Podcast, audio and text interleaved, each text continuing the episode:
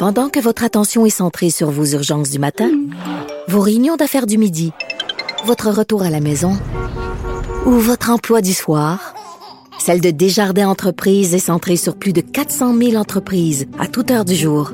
Grâce à notre connaissance des secteurs d'activité et à notre accompagnement spécialisé, nous aidons les entrepreneurs à relever chaque défi pour qu'ils puissent rester centrés sur ce qui compte, le développement de leur entreprise.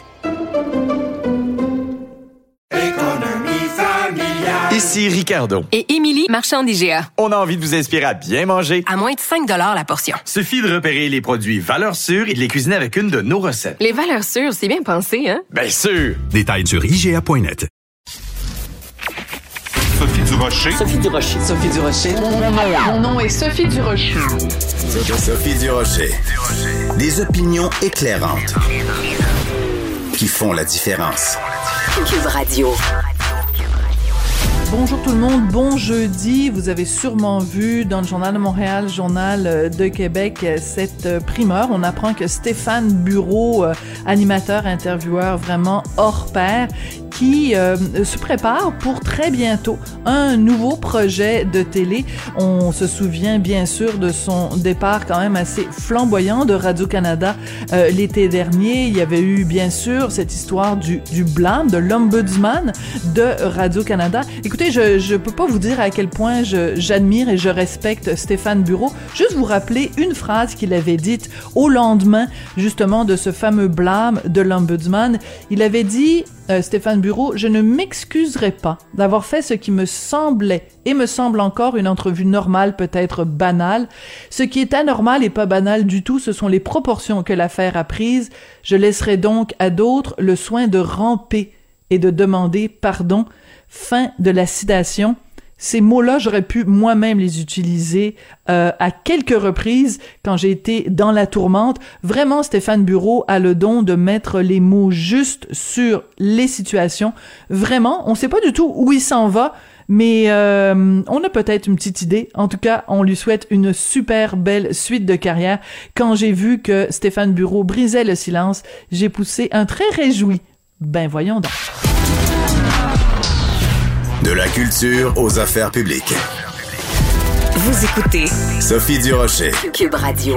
On le sait pendant la pandémie, euh, puis j'en parle de la au passé de la pandémie, mais elle est bien sûr loin d'être terminée. Mais après deux ans quand même, on le sait, euh, les petites et moyennes entreprises euh, ont pris ça de plein fouet. Ça a été vraiment extrêmement difficile. Mais dans quelle mesure ça a affecté justement la santé des PME Ben il y a un tableau de suivi de la santé des PME qui est fait par la Fédération canadienne de l'entreprise indépendante qui nous indique que ben la santé est pas très bonne. Disons que le, les, PME sont pas mal enrhumées pour ne pas dire qu'elles sont grippées.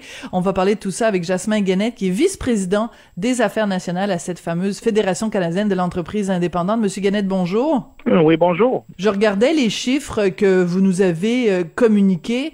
Euh, selon votre plus récent tableau, il y a 30%, 35% euh, seulement des PME euh, qui ont retrouvé des ventes normales, donc des ventes pré-pandémie.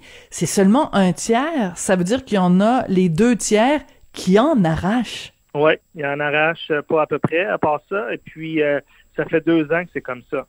Donc, la situation est critique pour beaucoup d'entreprises. une PME sur sept envisage de déclarer faillite ou de réduire ses activités. Donc, on voit que la situation n'est pas facile. Et euh, ben, c'est pour ça que le gouvernement a, des, une responsabilité à, à, prendre et c'est de s'assurer que, notamment dans le cadre du prochain budget fédéral, euh, il y ait des mesures pour assurer la relance euh, des PME pour les mois et les années à venir. Donc, on parle bien sûr des effets de la pandémie. Euh, c'est trop tôt pour l'instant pour calculer, j'imagine, l'effet euh, de la guerre euh, en Ukraine, mais on imagine que ça va pas aider non plus à la santé des PME, Monsieur Gannett. Ben non, effectivement, ça risque d'ajouter une tuile là sur sur les épaules des chefs d'entreprise. mais rappelez-vous là, juste avant juste avant le, la, pandémie, euh, il y avait eu euh, la grève euh, au CN, il y avait eu les blocus de chemin de fer. Après ça, il y a eu la pandémie, il y a eu la grève au, il y a eu la grève au port de Montréal. Là, on parle d'une potentielle grève au Canadien Pacifique, un autre transporteur ferroviaire majeur. Puis, ben, tout ça, ça s'ajoute aux problèmes d'approvisionnement, ça s'ajoute aux pénuries de main-d'œuvre, ça s'ajoute à l'inflation que tout le monde euh, subit là, euh, depuis euh, quelques mois. Donc, la situation est, vraiment difficile. Puis, comme je le dis, le gouvernement doit, doit prendre ses responsabilités et puis s'assurer qu'il y a un coup de main qui soit donné pour que les PME se retrouvent pas encore avec plus de d'échymoses qu'elles n'en ont déjà euh, ça fait c'est un match de boxe là, depuis deux ans qui est pas facile, mettons. Euh, un des problèmes, évidemment, dans, dans, dans ce dossier-là, c'est celui de l'endettement. Euh, quelle proportion des PME que vous avez sondées disent avoir accumulé des dettes vraiment débilitantes, là, handicapantes? Ouais, ben à l'échelle nationale, deux tiers des PME, donc 67% disent avoir accumulé des dettes en raison de la COVID. Puis en moyenne, par entreprise, cette dette-là est de 158 000 Donc on voit que c'est une dette très importante. Puis ça, c'est la moyenne nationale à l'échelle du pays. Mais dans certains secteurs, euh, les dettes sont encore plus importantes parce que ce qu'il faut savoir, c'est que, évidemment, ce ne sont pas tous les secteurs qui ont été euh, impactés de la même façon. Bien sûr. Euh, il y a des secteurs il y a des secteurs qui se sont euh, bien tirés d'affaires durant la pandémie. Il y a des secteurs qui se sont très bien tirés d'affaires pendant la pandémie, mais il y a des secteurs là, qui en ont arraché, puis pas à peu près. Prenez le secteur de l'hébergement ou prenez le secteur de la restauration, par exemple.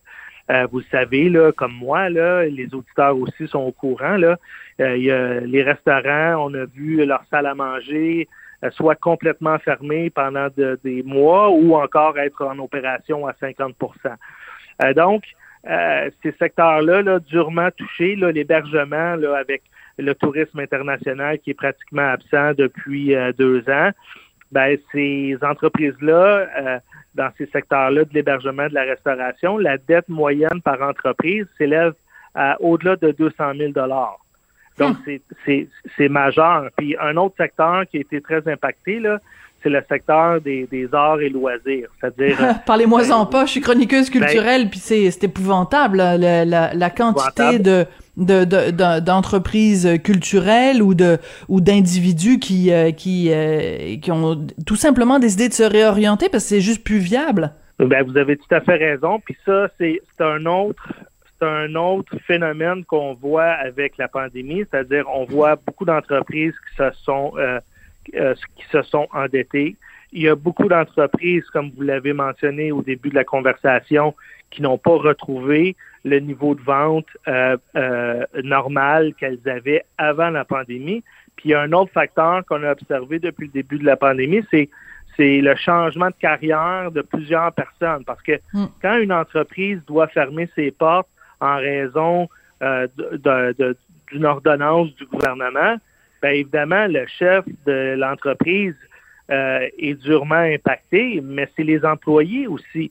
Et donc, il y a beaucoup de gens qui ont changé de secteur parce que la restauration, euh, les arts, ben, c'est devenu des secteurs trop imprévisibles pour pouvoir avoir un travail certain avec euh, des revenus qui rentrent à chaque semaine, puis, euh, puis ben, pouvoir payer son loyer, sa voiture, euh, puis les choses qu'on a besoin, là, son épicerie. Donc, donc il y a beaucoup de gens qui ont changé de secteur.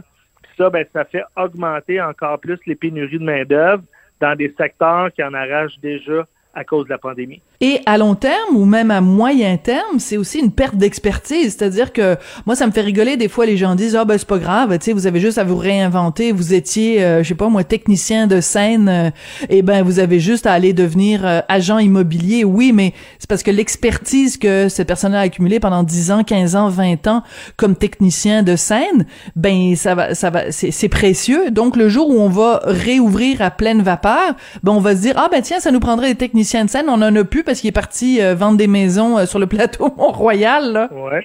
Et peut-être que le technicien de scène, comme vous dites, peut-être qu'il aime ça, être technicien de scène. Je veux dire, ben oui. Euh, Vous avez tout à fait raison. J'ai, moi, j'ai, j'ai un ami là qui est qui est concepteur d'éclairage pour des pièces de théâtre ou pour des concerts du cycle du soleil, des choses comme ça. Ben, lui, pendant la pandémie, là, avant que ça reprenne euh, euh, à, l'extérieur du Québec, puis qu'il y ait des contrats de conception d'éclairage, lui, pendant la pandémie, là, il travaillait pas. Euh, puis il y avait la PCU puis des choses comme ça, mais il y avait zéro revenu. Mais il n'a pas pensé à aller à, devenir agent d'immeuble. Puis il n'a pas pensé d'aller travailler, je sais pas moi, comme dans une boutique de linge, là, puis des choses comme ça, parce qu'il il adore son travail, puis il espérait que ça revienne, puis euh, il, a, il a mangé... Euh, il a mangé euh, il a mangé une raclée là puis il a hmm. absorbé ça ce, ce défi-là pendant deux ans. Mais là il est de retour dans un métier qu'il adore. Fait qu'il y a aussi beaucoup de gens qui, qui aiment ce qu'ils font dans le milieu des arts dans le milieu du loisir. C'est la même chose en restauration. Moi j'ai des amis qui ont une carrière dans la restauration de, de 20 ans, euh, qui, qui adorent ça être serveur, puis Bien sûr. Qui, adorent ça rencontrer, qui adorent ça rencontrer la clientèle, puis ce sont des métiers tellement nobles, puis moi, j'aime ça aller au restaurant, puis j'aime ça quand le serveur aime sa job. Euh, tu as tout à fait raison. Monsieur Guénette, euh, oui, il nous reste très peu de temps. Euh, je veux absolument euh, euh, revenir sur une chose. vous, nous, vous nous annoncez donc qu'il y en a beaucoup qui envisagent la faillite. Entre envisager la faillite et déclarer faillite, il y a une marge. Donc, on, on, on on, on, essaye quand même d'encourager ces entreprises-là, ces PME-là, à, à, se maintenir à flot, quoi. Euh, ce que vous faites, c'est un appel du pied à Ottawa pour dire, ben, continuez à nous aider, sinon on, on, va mourir à petit feu, là. Ouais. Puis là, ben, l'aide, là, c'est pas tant, tu sais, quand il y avait des restrictions, puis que le gouvernement fermait les gyms, euh, les restaurants, les mhm. bars, les salons de coiffeurs. Là, l'entreprise devait fermer et c'était pas de sa faute si elle était en difficulté. Puis je pense que c'est normal que le gouvernement fédéral euh, ait mis sur pied des programmes de subvention salariale puis de subvention au loyer parce que les entreprises ne pouvaient pas opérer euh, parce que le gouvernement les empêchait d'opérer. Mais là, je pense qu'on on arrive dans une situation où les entreprises réouvrent, les restrictions euh, euh, en matière de capacité sont levées. On va laisser tomber le masque. On va revenir plutôt à la normale. Puis là, ben, l'action du gouvernement euh, est, assez simple. avec toute l'inflation qu'on voit, il faut que le gouvernement n'augmente pas les impôts sur les épaules des PME. Donc, oui.